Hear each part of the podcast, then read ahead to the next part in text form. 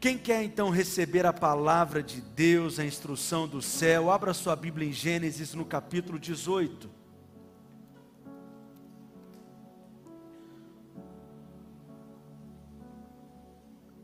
Gênesis capítulo 18, com certeza, é um dos capítulos mais preciosos, aonde o Senhor revela toda a sua intimidade e o seu coração. Esse é um capítulo cheio de realidades espirituais. Mas não tem nada que caracteriza aquelas coisas grandiosas da religião nesse capítulo. É interessante porque na Bíblia nós temos muitas situações em que Deus se manifestou aos homens de formas diferentes. No Antigo Testamento, por exemplo, tem aquela cena marcante que enquanto Moisés está ali apacentando algumas ovelhas, Deus ele se revela a ele de uma forma sobrenatural na sarça ardente. A sarça que era queimada ali pelo fogo, mas não se consumia. Nós temos outros relatos de experiências que Deus teve com Moisés, aonde Moisés ele subia no monte e pedia para que Deus revelasse a ele a sua face. E Deus disse: Olha, se eu te revelar a minha face, você não vai suportar, você vai cair, pra, cair duro para trás, Moisés. Eu vou apenas passar por de costas e você vai ver a minha graça, a minha bondade, a minha misericórdia. E a Bíblia diz que nesses encontros que Moisés tinha com a glória de Deus, com a presença de Deus, ao descer do monte, a sua face brilhava, o seu rosto brilhava, porque ele refletia a glória de Deus. Outros homens de Deus, tantos profetas no Antigo Testamento, como Isaías, que teve aquela experiência de êxtase, que ele viu o trono de Deus. Então, há muitas situações na palavra de Deus que são grandiosas, sobrenaturais, maravilhosas, e são mesmo. Mas em Gênesis, no capítulo 18, Abraão, ele tem um encontro diferente com Deus. Ele tem uma experiência diferente com Deus. E eu creio que a maneira de como Deus ele trata com Abraão é a maneira de como ele deseja tratar conosco hoje, porque a aliança que nós pertencemos hoje, a nova aliança, é uma continuidade da aliança que Deus estabeleceu com Abraão, a aliança abraâmica, e por isso nós somos chamados na Bíblia pelo apóstolo Paulo de filhos de Abraão. E essa aliança é uma aliança baseada na promessa. Não dependia das obras de Abraão, não dependia de nenhum mérito que Abraão poderia ter. É uma aliança completamente baseada em uma promessa. Deus liberou uma palavra sobre Abraão, uma promessa. Diz a Bíblia que Abraão creu, e porque ele creu, ele foi declarado justo ele foi justificado pela fé. E da mesma forma nós somos declarados justos hoje, quando nós cremos como Abraão creu. Interessante que muitos olham para o Antigo Testamento e pensam que todo ele é baseado na lei. Isso não é verdade. A lei é estabelecida em Êxodo capítulo 20. A partir de Êxodo 20, a lei se estabelece, a antiga aliança se inicia, a aliança da lei, e Deus então passa a se relacionar com o homem com base no cumprimento dos mandamentos da lei. Então veja que se Abraão viveu antes da lei ser estabelecida, e a lei foi estabelecida em Moisés, e Abraão viveu 430 anos antes de Moisés, o relacionamento que Abraão tinha com Deus não era baseado na obediência da lei, mas em uma promessa. Quando Deus chama Abraão, ele não dá a ele um mandamento para que Abraão obedecesse. Deus dá a ele uma promessa para que ele pudesse crer. Quem está entendendo o que eu estou dizendo? É importante você entender que promessa e obras são coisas distintas. Eu posso chegar assim, imagine que, vamos lá, é, o Ronald, seu filho Davi, e o Ronald diz assim: Davi, eu vou te dar um chocolate.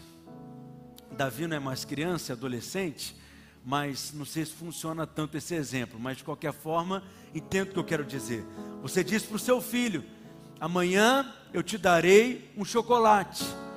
O que o Ronald está falando para o Davi é uma promessa. Eu pergunto para você: o Ronald disse alguma coisa que o Davi deveria fazer para ganhar aquele chocolate? Não. Então Davi precisa apenas crer na promessa do Pai e descansar que o Pai é aquele que fez a promessa e cumprirá a promessa na vida dele. O Davi ele pode até dizer: Pai, fique tranquilo que eu vou fazer tudo corretamente.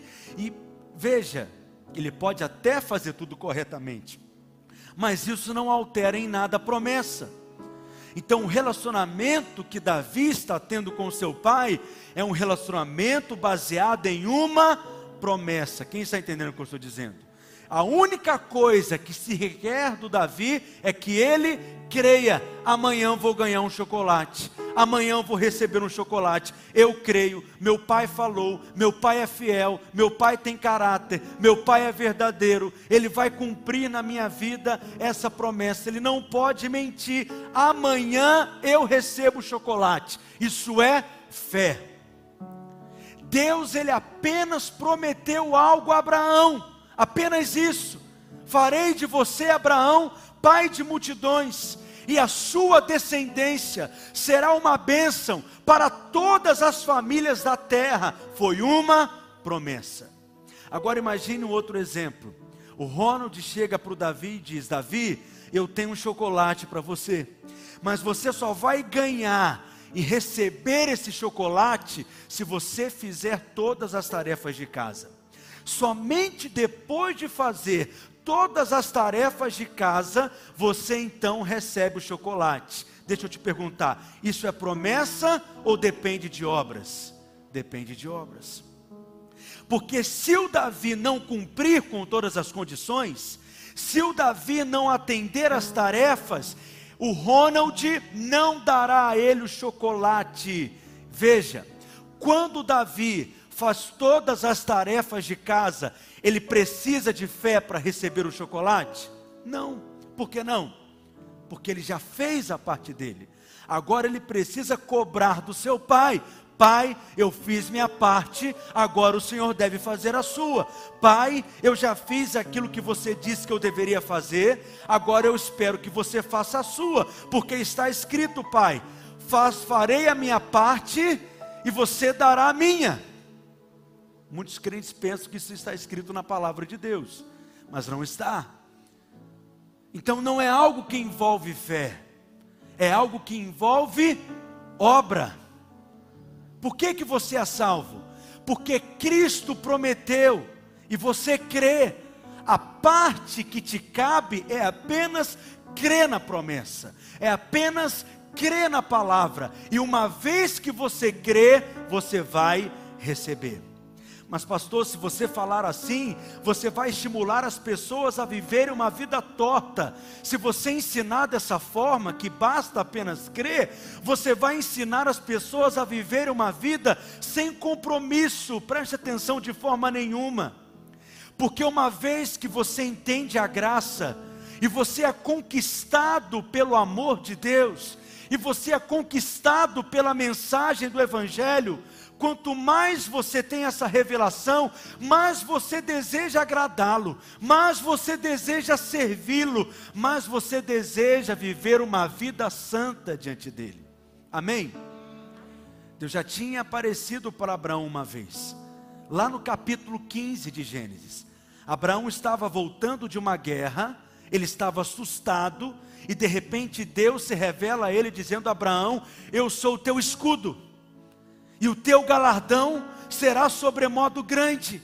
Mas Abraão diz: Mas Deus, como que isso acontece se eu não tenho filhos? E o herdeiro da minha casa é um servo chamado Eliezer. E Deus vira para Abraão e diz: Esse não será o teu herdeiro, mas eu darei a você um filho. Não será o teu servo, o teu herdeiro, mas ele será gerado por você. Deus chama Abraão então para fora da tenda, mostra a ele as estrelas do céu e diz: Conte as estrelas, se é que podes, porque assim será a tua descendência, assim será a tua posteridade, assim serão os filhos gerados de ti. E a Bíblia diz então que Abraão creu na promessa de Deus, e unicamente porque ele creu, ele foi declarado justo uma justiça foi imputada sobre ele, colocada sobre ele, unicamente porque ele creu. Abraão não foi declarado justo porque obedeceu, mas Abraão foi declarado justo porque ele creu na promessa. 20 anos se passaram, porque entre Gênesis 15 e Gênesis 18, que é o texto que nós vamos meditar, 20 anos se passaram. E Deus então depois de 20 anos, e ele ama manifestar a sua graça, ele vai pessoalmente na casa de Abraão fazer uma visita para ele. É maravilhoso isso. Porque quando Deus vai anunciar para Maria que Jesus viria, como que ele faz isso? Ele envia um anjo. Quando Deus vai anunciar para Zacarias que João Batista iria nascer, como que Deus faz isso? envia um anjo. Mas quando Deus vai anunciar para Abraão que daqui a um ano o filho dele viria, Deus, ele vai pessoalmente na casa de Abraão. Por isso que esse capítulo é tão maravilhoso, porque ele fala dessa proximidade, ele, ele fala dessa intimidade, quando Deus visita a sua casa. Quando Deus entra na sua casa, quando a sua casa é um lugar de encontro, esse é o tema dessa ministração: um lugar de encontro. Então veja comigo Gênesis capítulo 18, verso 1, leia comigo, diz assim: Apareceu o Senhor a Abraão nos carvalhais de Manre, quando ele estava sentado à entrada da tenda, no maior calor do dia. Veja que em um único versículo, nós encontramos aqui verdades espirituais preciosas, poderosas para a nossa instrução. Em primeiro lugar, o ambiente que está sendo aqui relatado a nós desse lugar do encontro é que era um lugar de descanso. A primeira coisa que o texto diz é que Abraão teve o um encontro com Deus dentro da sua própria casa. Deus pessoalmente veio na casa de Abraão. Quantos querem que a sua casa seja um lugar de encontro com Deus? Eu quero ministrar e profetizar: sua casa é um lugar de encontro com Deus. Há uma escada na sua casa, com anjos subindo e descendo da parte de Deus. A sua casa é um lugar de experiências com Deus, é um lugar de encontro. Mas em segundo lugar, a casa de Abraão ficava onde? Nos cavalhais de Manre. Manre significa o que? Manre que ficava ali em Hebron. A palavra Hebron, o nome Hebron significa comunhão. Em Manre significa gordura, unção, poder. Veja que o nome de lugares, o nome de pessoas na Bíblia possui um significado espiritual, não é por um acaso. O lugar que Deus vem estar com Abraão é no lugar da comunhão. E quando nós desfrutamos da comunhão, nós recebemos da unção. O que nos aproxima de Cristo é o sangue do Cordeiro. E todas as vezes que você se levanta em fé e você declara: Eu e a minha casa estamos debaixo do sangue do Cordeiro, imediatamente você propicia um ambiente para essa comunhão. Imediatamente você cria um ambiente para essa comunhão. E quando você tem comunhão com Cristo, quando você tem comunhão com o Espírito, é nesse lugar que você desfruta da unção. E uma das características da unção na palavra de Deus é que a unção, ela quebra todo jugo. Eu disse que a unção quebra todo jugo. Deixa eu te dizer, casamento é algo espiritual. Casamento é algo que nasceu no coração de Deus. Casamento não é uma ideia humana, não é uma ideia que nasceu na mente do homem. O casamento é algo que nasceu no coração de Deus. A Bíblia começa com um casamento, ela termina também com um casamento. E você percebe que por ser algo tão espiritual, é algo também tão atacado. Uma das coisas mais atacadas pelo diabo, acredite, é o seu casamento. O seu casamento é alvo de ataques do inferno. O diabo trabalha para separá-los, para dividi-los. O diabo trabalha para enfraquecê-los, para desanimá-los, para esfriá-los. Se o seu casamento é alvo de tantos ataques, você precisa da unção, porque essa unção é poderosa para quebrar julgos, essa unção é poderosa para quebrar cadeias, essa unção é poderosa para quebrar amarras no seu casamento. Amém, meus irmãos? Você já percebeu que o seu casamento é atacado? Tenho certeza que sim. Está tudo bem. Os dois estão andando no carro, de repente entra num assunto e por uma questão de segundos começa uma confusão dentro do carro. Você fica nervoso? Ela fica nervosa. Estava tudo em paz. Vocês mencionaram uma palavra, uma frase, foi uma conversa. De repente, uma confusão se estabelece dentro do carro e você diz: agora acabou. Nem sei que, para que quem está fazendo maratona conjugal. Você tirou a unção. Você acabou com a unção dessa maratona. Acabou maratona para mim. Olha o que, que você fez. Preste atenção, não acabou não, porque isso é julgo do diabo sobre o seu casamento. É julgo que o diabo está tentando jogar sobre você, mas se você tiver uma percepção espiritual, se você tiver uma visão espiritual, imediatamente você vai discernir, perceber e parar e declarar: Nós somos lavados pelo sangue. Só isso. Aleluia nem precisa voltar no assunto, nem precisa tocar no assunto de novo, nem tem que concordar, é só declarar: o sangue está sobre nós, o sangue do Cordeiro está sobre a nossa casa, e a comunhão vem, porque a comunhão é através do sangue. Quando você crê no poder do sangue, a comunhão é estabelecida, e quando a comunhão é estabelecida, a unção se manifesta, e quando a unção se manifesta, ela imediatamente quebra todo jugo do diabo. Se você crê nisso, diga amém. Ah, pastor, mas até com raiva dá para fazer isso? Até com raiva. Porque não é uma questão de você sentir, é uma questão de você crer. Está com raiva? Deixa o Espírito Santo acalmar você. Ah, pastor, mas no momento que a gente está com raiva, se eu orar assim não vale, se orar assim não funciona, não tem nada a ver com você, tem a ver com o nome de Jesus. Você se aproxima confiando em Cristo, você está revestido de Cristo. No dia que você acha que está bom demais, no dia que você acha que fez tudo certinho, você consultou o seu horóscopo, está tudo bonitinho, alinhado, e você pensa que é nesse dia que você está mais próximo de Deus acredite, não é. Você se aproxima pelo sangue.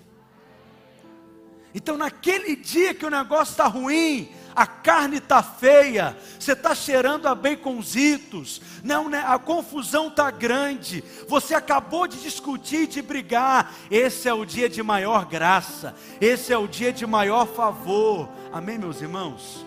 Que você vai dizer, não sou eu mesmo, é o Senhor que vai fazer na minha vida. é o Senhor que vai operar um milagre nesse casamento. A comunhão traz a unção. Diga comigo, a comunhão traz a unção. Diga a unção quebra todo o jugo. Aleluia. Terceira coisa, ainda no verso primeiro, diz o texto que apareceu o Senhor a Abrão nos carvalhais de Manre, quando ele estava sentado à entrada da tenda, no maior calor do dia. Quando que o Senhor vem se encontrar com Abraão? Quando Abraão estava preocupado, quando Abraão estava atarefado, quando Abraão estava trabalhando? Não, quando Abraão estava fazendo o quê? Assentado. Isso significa o quê? Você tem um encontro com Deus nesse momento em que a sua alma descansa. Nós desfrutamos da comunhão com Deus quando nós descansamos a nossa alma. E hoje você está nesse lugar de descanso, porque você está sentado em lugares celestiais em Cristo Jesus. E o descanso é uma condição para você ter uma comunhão abundante com o Senhor.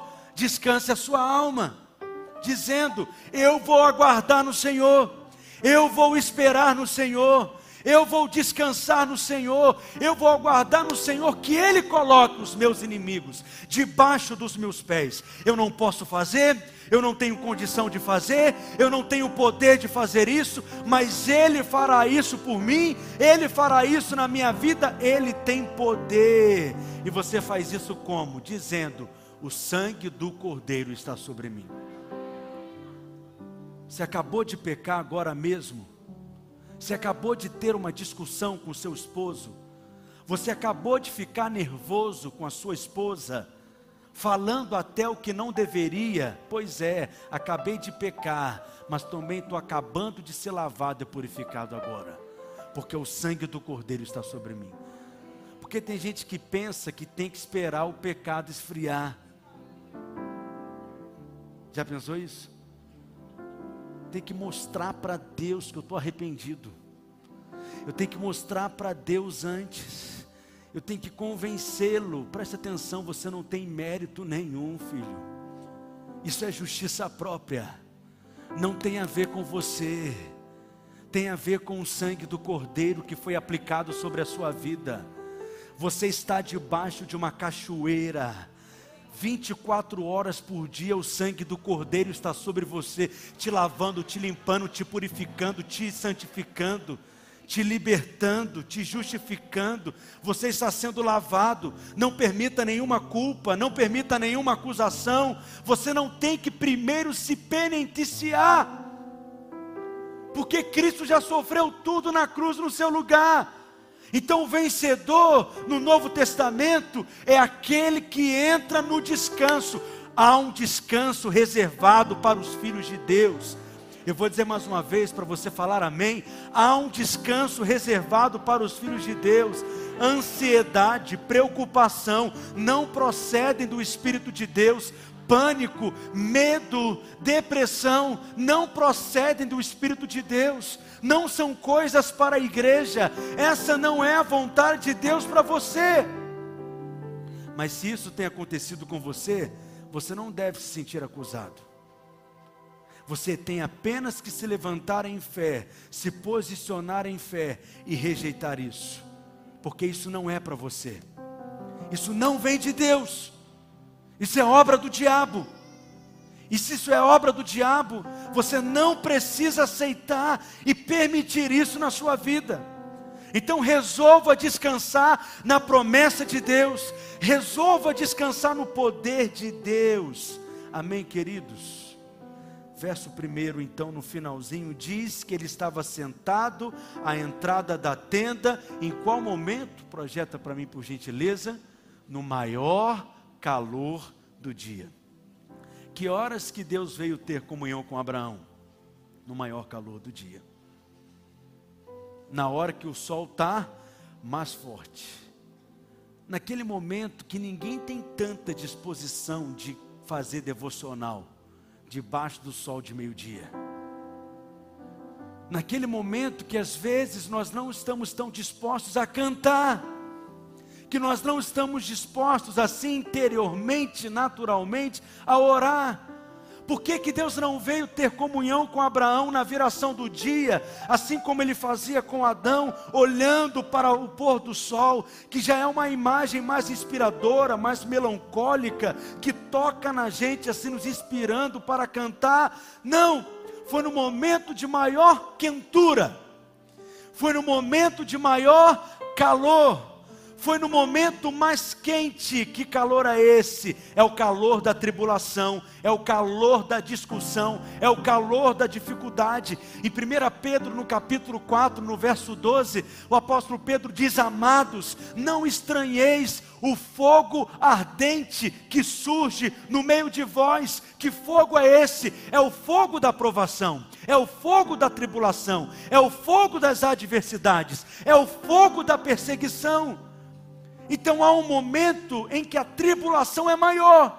Há um momento em que a pressão é maior. Eu percebo tantas vezes, parece que o inferno inteiro, nesse momento, se levantou contra mim para me resistir. Parece que é difícil demais orar. Parece que é difícil demais adorar parece que não há nenhum ânimo e nenhuma disposição para pegar a minha Bíblia e ler, e estudá-la e meditar nela. Quando você estiver vivendo esse momento do maior calor, seja da aflição, seja da angústia, seja da discussão, da tribulação, senta na porta da sua tenda, descansa a sua alma e espera que o Senhor virá para ter comunhão com você porque é nessa hora que você pensa que merece menos, que é menos inspirativa, que o Senhor vai se revelar a você. Não há uma promessa na Bíblia que nós não teremos tribulações. Não há nenhuma promessa na Bíblia que nós não passaremos por provações. Mas o Senhor diz: tenha bom ânimo. Tenha bom ânimo. Diga isso para o seu vizinho: tenha bom ânimo. João capítulo 16, verso 33, está escrito: Jesus disse: Essas coisas vos tenho dito para que tenhais paz em mim. No mundo passais por aflições, mas tem de bom ânimo, porque eu venci o mundo. Tem de bom ânimo, por quê? Porque vocês não estão sozinhos. Mateus capítulo 18, verso 20. Jesus disse para os seus discípulos, Mateus 18, 20, projeta: Porque onde estiverem dois ou três reunidos, unidos. Eu acho que eu passei a referência errada, mas de qualquer forma, o Senhor diz no finalzinho do versículo, eu acho: Eis que estou convosco todos os dias até a consumação dos séculos. Tem dia que o seu casamento pega fogo, tem ou não tem? Não é esse fogo, assim, é o outro fogo da aprovação. O dia da crise, o dia da luta, o dia mal, o dia da pressão. Pastor, mas você discute com a pastora Naile? Meu filho, você não me conhece. Não sou florzinha de Jesus. Seja no dia da discussão, seja no dia da crise, seja no dia da doença, seja no dia da depressão, seja no dia da frustração, seja no dia da falta do recurso, da falta de paz, que vem uma angústia que você não sabe da onde, tem um sol inteiro sobre a sua cabeça, o dia do desemprego, o dia que a porta se fecha, nesse dia você tem que sentar e descansar, porque você vai assistir o livramento de Deus na sua vida. Então estou insistindo durante toda essa jornada de 14 dias na maratona, em que você lê o livro Um Casamento Debaixo do Favor de Deus, a perceber que o seu casamento é algo espiritual. E o que fará diferença no seu casamento é você ter um encontro com Deus, é você ter uma experiência com Deus. Isso tudo é porque nós estamos só no primeiro versículo, que Deus tem misericórdia de nós. Mas vamos avançar. Verso 2: Levantou ele os olhos, olhou, e eis três homens de pé em frente dele. Vendo-os, correu da porta da tenda ao seu encontro e prostrou-se em terra. Em segundo lugar, a sua casa é um lugar de adoração. Quando Abraão então observou aqueles três homens, o que, que ele fez imediatamente? Ele correu. Mas esse texto é muito interessante porque logo Abraão percebeu imediatamente que, dentre esses três homens, um deles era o próprio Deus. É interessante que, mesmo no Antigo Testamento, nós vemos manifestações de Deus, que na teologia nós chamamos de teofania. É uma manifestação de Deus no Antigo Testamento. É claro que nessa altura, no Antigo Testamento, o Senhor Jesus não tinha um corpo humano, mas ele podia se manifestar em forma humana, assim como está acontecendo aqui nessa experiência com Abraão. Mas é no Novo Testamento que ele se fez homem, e hoje há um homem assentado à direita de Deus, Jesus Cristo, o homem, diz a Bíblia, diga aleluia. Mas Abraão creu que ele era Deus, e por isso ele correu, com 99 anos. Ele saiu correndo em direção a Deus, porque eu creio muito nisso, porque a unção, o mover do Espírito, a presença de Deus na sua vida te trará vitalidade, saúde para o seu corpo, saúde para a sua mente. Diga amém em nome de Jesus. Mas para isso você precisa crer, exercitar a sua fé porque depende da nossa fé para desfrutar dessa verdade, porque na graça de Deus, na redenção, está incluído prosperidade, suprimento para todas as suas necessidades, mas também saúde para o seu corpo. Exercite a sua fé e corra sempre nessa direção, nunca do Senhor, mas sempre para o Senhor. E o texto diz então que ele correu e ele prostrou-se em terra porque ele reconheceu que era Deus, Abraão decidiu se prostrar. Aqui nós vemos a primeira menção da palavra shaká na Bíblia, que é traduzida como adorar. Adoração. Abraão não adorava anjos. Abraão não adorava homens. Abraão adorava a Deus. E porque ele reconheceu que era o próprio Deus, Jeová, Javé, o Senhor, Adonai, ele se prostra diante dele. Por isso que o texto diz que ele se prostrou. Interessante que aqui é a primeira menção dessa palavra no hebraico. Mas a primeira menção da palavra adoração na Bíblia, em português, em português, não no hebraico, como aqui em Gênesis 18 está em Gênesis, no capítulo 22. Quando Abraão e Isaac chegaram ali no Monte Moriá, para que Isaac fosse sacrificado, e é impressionante esse texto, porque Abraão ele chega e diz para os seus servos: Olha, vocês fiquem aqui, porque eu e o menino nós subiremos no monte e nós vamos adorar. E depois de nós adorarmos, nós voltaremos para vocês. Abraão era profeta, era homem de Deus.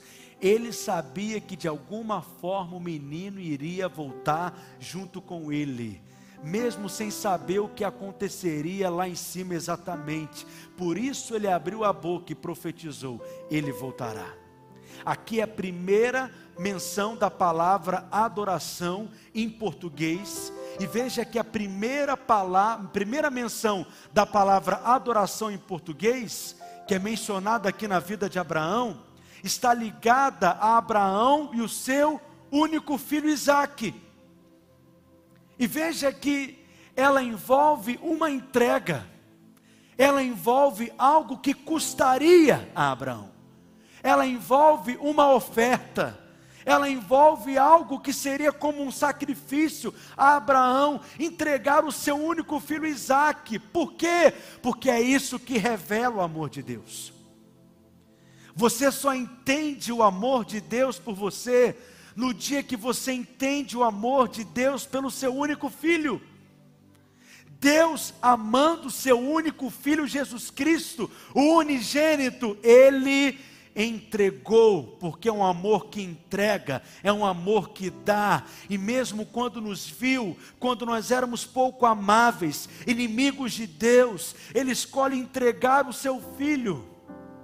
E aí você entende que se Deus ama o seu único filho Jesus, e mesmo assim o entrega para nos ter de volta para Ele, é porque o amor dele sobre nós é um amor abundante, incondicional.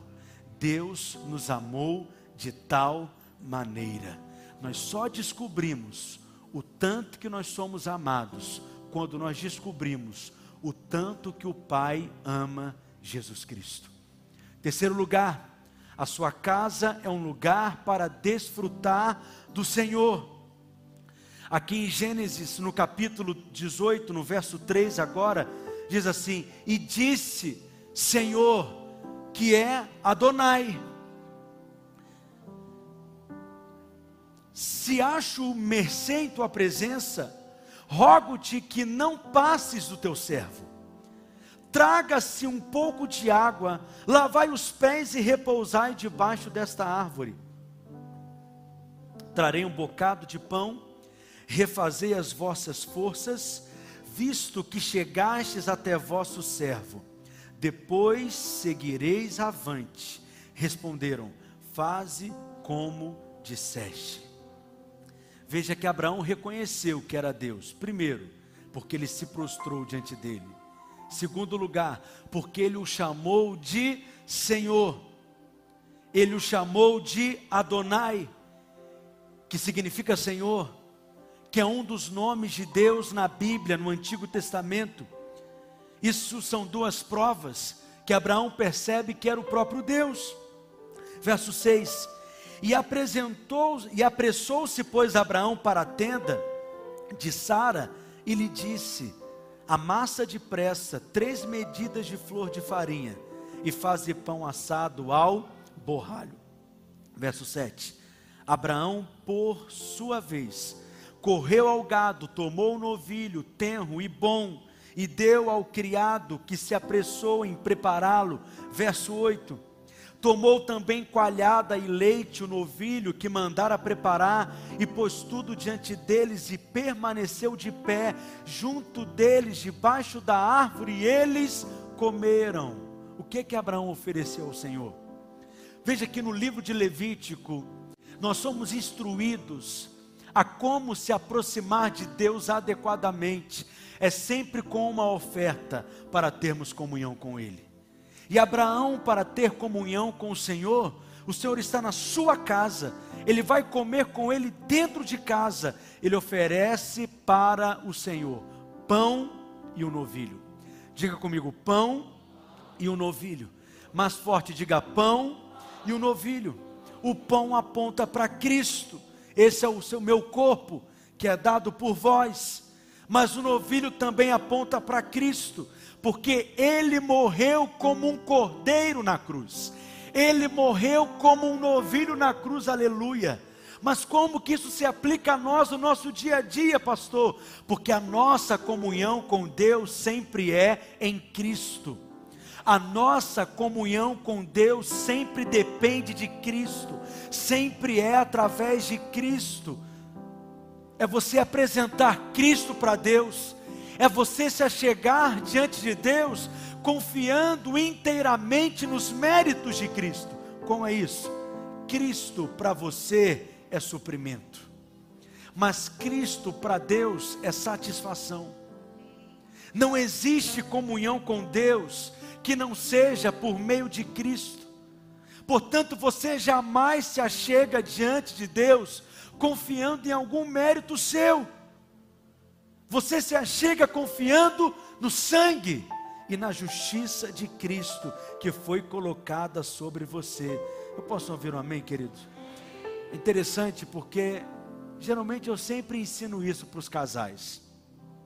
Essa tradição de dar presentes no dia do casamento para o casal começou com Deus. Porque no dia que o primeiro casal na Bíblia, Adão e Eva, se casaram, Deus deu a eles presentes, uma casa, um jardim, e tinha três presentes dentro dessa casa. Diga comigo: um rio, uma árvore e uma sala especial. Diga comigo: um rio, uma árvore e uma sala especial. Se a sua casa é um lugar de desfrute, ela precisa ter um rio, uma árvore e uma sala especial. Sua casa precisa ter esses três elementos, porque eram os três elementos que Deus havia dado para o primeiro casal. Que tem a ver a casa ter um rio, veja, para sua casa ser um jardim, um jardim de Deus, um lugar de desfrute, um lugar de delícias, um lugar de deleite. Na sua casa precisa fluir o rio de Deus. O sucesso do seu casamento não depende de você ler todos os livros de casamento, fazer todos os cursos de casamento, casado para sempre, casado eternamente, casado por toda a vida, casado e nunca mais separados. Você pode fazer todos esses cursos, mas o sucesso do seu casamento não depende de você decorar as regras do papel do marido, as regras do papel da esposa, como ter uma boa discussão, nada disso. O sucesso do seu casamento depende de um rio. Um aleluia. Um rio fluindo na sua casa um rio jorrando na sua casa. Esse rio, é claro, é um rio espiritual, é o rio de Deus, é o rio da vida de Deus, é o rio do fluir do Espírito na sua casa. Tem uma tirinha dos milinguidos que eu achei tão engraçada, que eu, que eu li quando era muito pequeno assim, mas nunca mais esqueci. Tinham dois esmilinguidos com muitos problemas. E de repente um terceiro vira para eles e diz: Vocês já experimentaram orar? Você está passando por uma pressão na sua casa, uma luta, uma adversidade, você não sabe como sair daquilo, alô, olha para mim, você já experimentou orar? Você já experimentou pegar a sua esposa e falar, vamos pular nesse rio? Vão mergulhar nesse rio juntos. Vamos nos aprofundar em Deus juntos. Vamos desfrutar da vida do Espírito juntos. Tem alguém aqui me ouvindo nessa manhã em nome de Jesus? Não estou falando que você tem que orar 10 horas por dia, não, para ter um casamento abençoado. Não é isso que eu estou dizendo. Eu não estou dizendo que você tem que ficar vendo o anjo colorido o dia inteiro para ter um casamento abençoado. Não é isso. Porque tem gente que ora muito, se torna legalista. Tem gente que quanto mais ora, pior fica. Porque ele se acha superior aos outros por ter orado. Quantas mulheres são mulheres que oram para depois ficar dizendo para os seus maridos: Você não ora, eu que sustento essa casa em oração. Você não jejua, sou eu que sustento essa casa em jejum, porque ao final de contas eu sou uma mulher de oração de jejum. Cala a boca. Você está chata. Dessa forma você não está inspirando o seu marido a orar. Tem gente que quanto mais horas se enche mais merecedor. Tem que ser diferente. Quanto mais horas, você tem que perceber que menos você presta. E que mais você depende de Cristo. Se não fosse Cristo na sua vida, onde você estaria? Se não fosse a bênção e a graça de Cristo sobre você, aonde você se encontraria. Então não é orar com essa postura legalista, religiosa, mas é orar com essa postura de dependência. Vamos entrar no rio de Deus.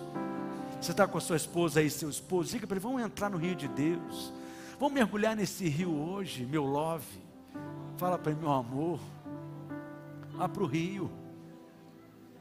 Deixa o Espírito produzir algo novo no seu casamento, dentro desse rio. Segundo lugar, na sua casa tem que ter uma árvore.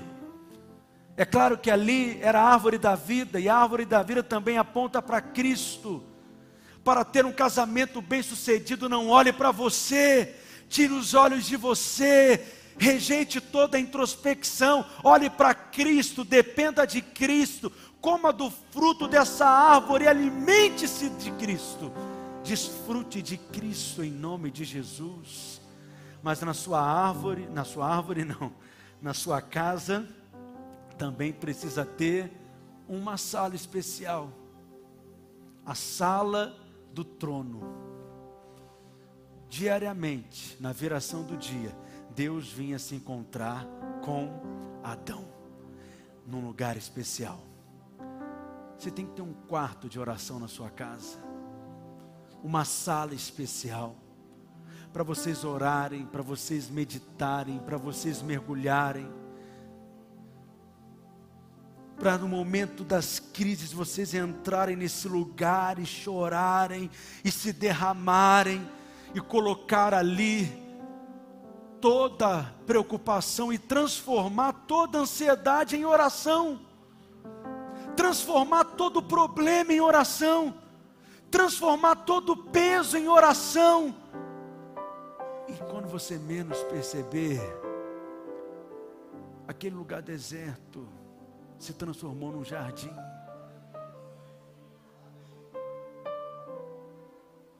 Não foi você que fez, mas é porque tinha um rio que flui ali. Não se edifica cidade sem rios, não se edifica uma casa sem água fluindo, sem um rio fluindo. Não foi você que fez, mas é porque vocês decidiram comer de Cristo, da árvore da vida não foi você que produziu esse jardim, mas é porque vocês escolheram dar a ele a primazia e colocaram no lugar de primeiro e entrar na sala especial, no lugar da presença, na sala do trono e adorar e contemplá-lo e desfrutar dele. Sua casa será um jardim de Deus vai brotar um jardim dentro da sua casa. Eu vou falar mais uma vez: vai brotar um jardim dentro da sua casa. Será um lugar de desfrute, será um lugar de deleite, será um lugar de prazer. Posso ouvir um amém?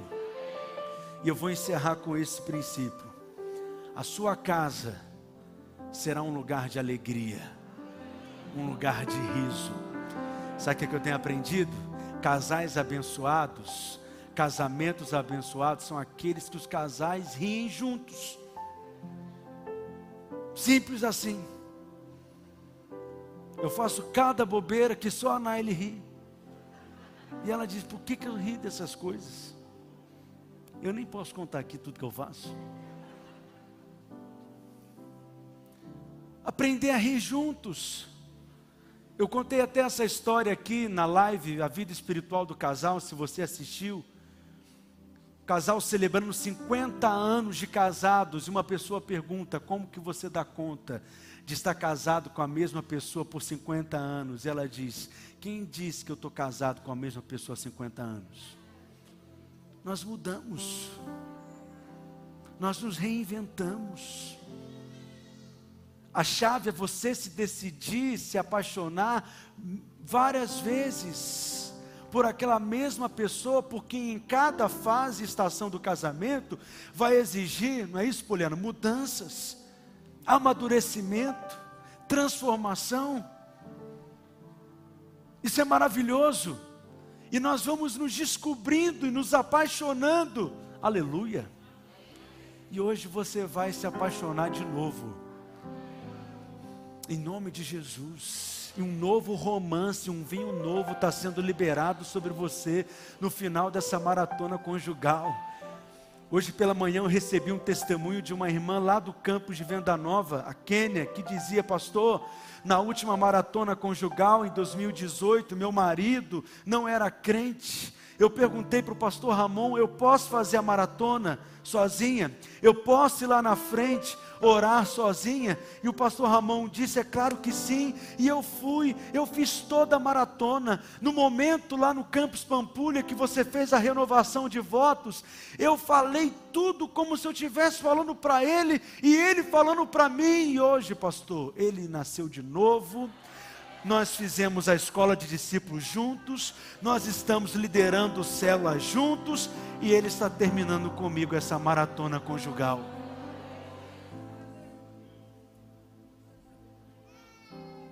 Isso é sabedoria. sua casa vai ser um lugar de riso, de alegria. Para mim, essa é a melhor parte da mensagem, porque Deus fala muito comigo aqui. Então lhe perguntaram, verso 9, Gênesis 18, verso 9: Sara, tua mulher, onde estás? Ela respondeu. E ele respondeu: Está aí na tenda. Disse um deles: Certamente voltarei a ti daqui a um ano, e Sara, tua mulher, dará à luz um filho. E Sara estava escutando. Aonde? A porta da tenda, atrás dele, antes de você julgar Sara.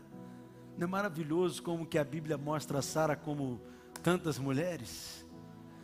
Se Deus vai na sua casa e diz que quer conversar com seu marido, duvido que você não vai ficar atrás da porta orando. Se eu for lá e falo, quero conversar com teu marido, você vai ficar, o que, que o pastor quer com esse homem? O cachorro lá, você fala, para de latir, deixa eu ouvir. Você está percebendo como que é um capítulo assim que mostra toda essa intimidade, essa proximidade, quando Deus visita a sua casa, e a sua casa é um lugar de encontro. Diz que Abraão e Sara eram velhos, avançados de idade, e Sara já havia cessado o costume das mulheres. Verso 2 diz o que? Leia comigo bem forte. E riu-se. Sara, aonde? No seu íntimo você já riu por dentro? Sara riu por dentro. Ela não riu dando uma gargalhada para fora, não. Diz o texto que ela riu no seu íntimo. E o que, que ela disse? Com ela mesma. Ah, não é possível. Depois de velha, olha para Abraão o estado que ele está. Eu terei ainda prazer. Por que que Sara riu? E riu no seu íntimo. Riu de quê? O texto diz que ela riu e ela disse assim: depois de velha, e velho também o meu Senhor. Sara chama Abraão de quê? De Senhor, no seu íntimo. Abraão não teve o gostinho de ouvir isso audivelmente, mas Sara chamava Abraão de Senhor. Sabe o que eu penso nesse texto? Que a Bíblia descreve Sara como uma mulher assim tão forte, encabeçando às vezes, e às vezes até com uma postura autoritária. O negócio é o seguinte: Abraão, Deus disse que você vai ter um filho, então nós vamos resolver esse negócio. Eu tenho uma empregada na minha casa, aqui uma serva, o nome dela é H, e como tem um costume, você pode deitar com ela, o filho dela vai ser meu filho, e assim a gente resolve essa história. Só que Deus está trabalhando dentro de Sara. E o fato de dizer que ela chamou Abraão no seu íntimo, foi porque no seu coração ela já havia se sujeitado a Abraão, dizendo: Deus falou com o marido, é assim que vai acontecer, é assim que nós vamos seguir. Ela não falou para que as pessoas pudessem ouvir, ela não falou para aparentar uma submissão, ela falou no seu íntimo, ela falou dentro dela, porque era uma submissão verdadeira. Posso falar ainda? Você está aqui comigo? Você quer saber a chave para ter um casamento frutífero, abençoado? Olhe para o que o apóstolo Paulo ensina em Efésios, Efésios 5: Maridos, amem a sua esposa como Cristo amou a igreja quando o marido entende que ele é a igreja, que ele é a noiva de Cristo, e que a noiva de Cristo é alvo do amor de Cristo, e ele tem revelação desse amor, será natural amar a sua esposa. Porque aquele que sabe que é amado ama, aquele que sabe que é perdoado perdoa. O amor é uma resposta, mas aí Paulo diz: mulheres, vocês devem se submeter ao seu marido como ao Senhor. Olha para mim, nenhum homem é digno da submissão de uma mulher. A mulher se submete é ao Senhor. Você está confiando é no Senhor. Meu marido está dizendo isso. Eu nem sei se isso é o melhor, mas eu vou confiar no Senhor. Ao invés de falar na orelha do seu marido para ele mudar, fala com o chefe dele, o cabeça dele, que é o Senhor, e o Senhor muda ele. Você se sujeita ao Senhor, você está confiando é no Senhor, você está descansando é no Senhor. Quem recebe essa palavra nessa noite? E diz então a Bíblia que ela começou a rir. Na riu de quê? Não é porque ela duvidou do poder de Deus que eles poderiam ter um filho. Mas o texto diz que ela disse o que no finalzinho do verso 12, projeto por gentileza, terei ainda prazer. Eu tenho que traduzir para você. O que Sara está dizendo é: depois de velha, eu vou ter prazer. Depois de velha, eu vou ter orgasmo. Depois de velha, será que eu vou agarrar na cabeceira da cama e falar: Abraão, meu velho? Se você até riu, por que, que Sara não ia rir? O maior, tem milagres que são maiores. O maior milagre não era eles terem um filho. O maior milagre era Abraão. Não, não acredito não. Abraão, meu velho. E Sara riu. Até você está rindo. Sara riu também. Tanto é que o nome do menino ficou Isaac. Isaac significa o que? Riso. O sinal que a graça de Cristo entrou na sua casa, que a sua casa se enche de riso. O sinal que a graça de Cristo está presente no seu lar é que o seu lar se enche de alegria. E é Isaac correndo, é o riso correndo, é o riso que corre para o banheiro. Pega o riso. E Abraão segurando o riso e segurando Isaac. E aí depois é Sara que está com o riso, Isaac no colo. O sinal da graça de Cristo na sua casa é que a sua casa se transforma num lugar de alegria, no lugar de deleite, no lugar de prazer, porque o nosso Deus é um Deus de alegria. A religião pinta um Jesus triste, a religião pinta quadros de um Jesus melancólico, fraco, mas Jesus, Ele é aquele que recebeu óleo de alegria, como diz os Salmos como a nenhum mais dos seus companheiros, e ele foi ungido pelo Espírito de Deus, e ele transforma toda cinza em coroa, e ele tira toda veste de pranto, de luto, em vestes de louvor e de alegria. Deus está trocando as suas vestes nessa manhã, trazendo uma nova alegria, a sua boca se encherá de riso. Aleluia. Eu recebo essa palavra. Minha casa não será um lugar de choro. Minha casa não é um lugar de lamento. Minha casa não é um lugar de angústia, de depressão. Minha casa é um lugar em que o passado ficou para trás, as dores do passado ficaram para trás. Eis que tudo se fez novo, uma nova alegria, um novo riso. É festa, é júbilo, é celebração. Se você recebe essa palavra, diga amém. Mas fique aqui comigo ainda. O texto diz assim, verso 13 e 14. Você vai ler comigo, leia comigo bem forte. Acaso, eu quero te ouvir, para o Senhor a coisa demasiadamente difícil? Leia comigo. Daqui a um ano, não é isso não? Neste tempo, daqui a um ano, neste tempo, voltarei a ti e Sara terá um filho. Esse é o verso 14 na revista atualizada. Mas olha a revelação revelada, as revelitudes profundas, das profundezas aprofundadas. Projeta na corrigido, verso 14, por gentileza. Leia comigo. Haverá coisa alguma difícil ao Senhor, leia bem forte, ao tempo determinado. Tornarei a ti por este tempo da vida.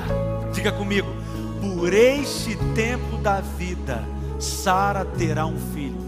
Sabe o que, que significa essa expressão por este tempo da vida? No melhor momento da sua vida, no momento mais alegre da sua vida, no momento mais feliz da sua vida, Sara terá um filho. Quando você estiver desfrutando mais, quando você estiver tendo mais prazer, quando você estiver tendo mais alegria, no momento mais extraordinário da sua vida, Isaac virá. A bênção de Deus é liberada sobre a sua vida no melhor momento da sua vida, porque a obra de Deus é feita no prazer. Sabe quantas pessoas são abençoadas através da pregação?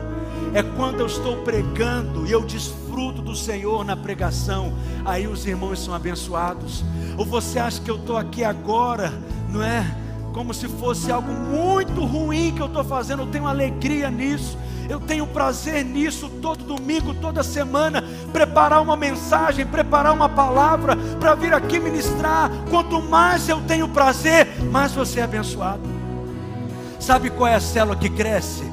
É aquela que o anfitrião tem prazer em receber a célula na sua casa é aquela que o líder de célula tem prazer em liderar. Eles estão indo toda semana para uma festa, eles estão toda semana para uma celebração. Tudo é alegria, tudo é deleite. Eles amam a palavra, eles amam se aprofundar na palavra juntos. Eles adoram ao Senhor juntos, eles ministram no coração de Deus juntos. Será que eu preciso falar de crescimento nessa célula? Claro que não é natural. As pessoas querem andar perto de gente alegre, gente feliz, gente vencedora, gente para cima. Essa é você, esse é você. Você é filha de Sara, você é Abraão, sua casa se enche de riso. A igreja que cresce é aquela que o pastor tem prazer no ministério. No melhor momento da sua vida, Isaac virá. Só que Sara não esperou se alegrar só quando Isaac nasceu. Ela se alegrou em todo o processo. Não tenho dúvidas que aqueles nove meses foram os melhores nove meses da vida de Sara. Não foi só no dia que Isaac nasceu. Ah, no dia que eu passar naquele concurso público. No dia que eu casar. Não, no dia que aquele menino nascer. Não no dia que eu conseguir aquela oportunidade. No dia que eu tiver tanto dinheiro na conta. Não. É no processo. Se alegre no processo. Desfrute do Senhor no processo, no melhor momento da sua vida, num tempo como esse, no momento de maior alegria, no momento de maior prazer. Isaac virá, Isaac vai nascer, Isaac vai se manifestar, e você perceberá que a sua boca se encherá de riso. Fique de pé no seu lugar nessa manhã, em nome de Jesus. Essa é a sua casa. Se você entrou aqui deprimido, angustiado, em nome de Jesus, eu quero te abençoar nessa manhã. A unção quebra todo jugo, a unção quebra as cadeias e prisões, e você é liberado nessa manhã para correr para o Senhor. Vamos cantar e adorar.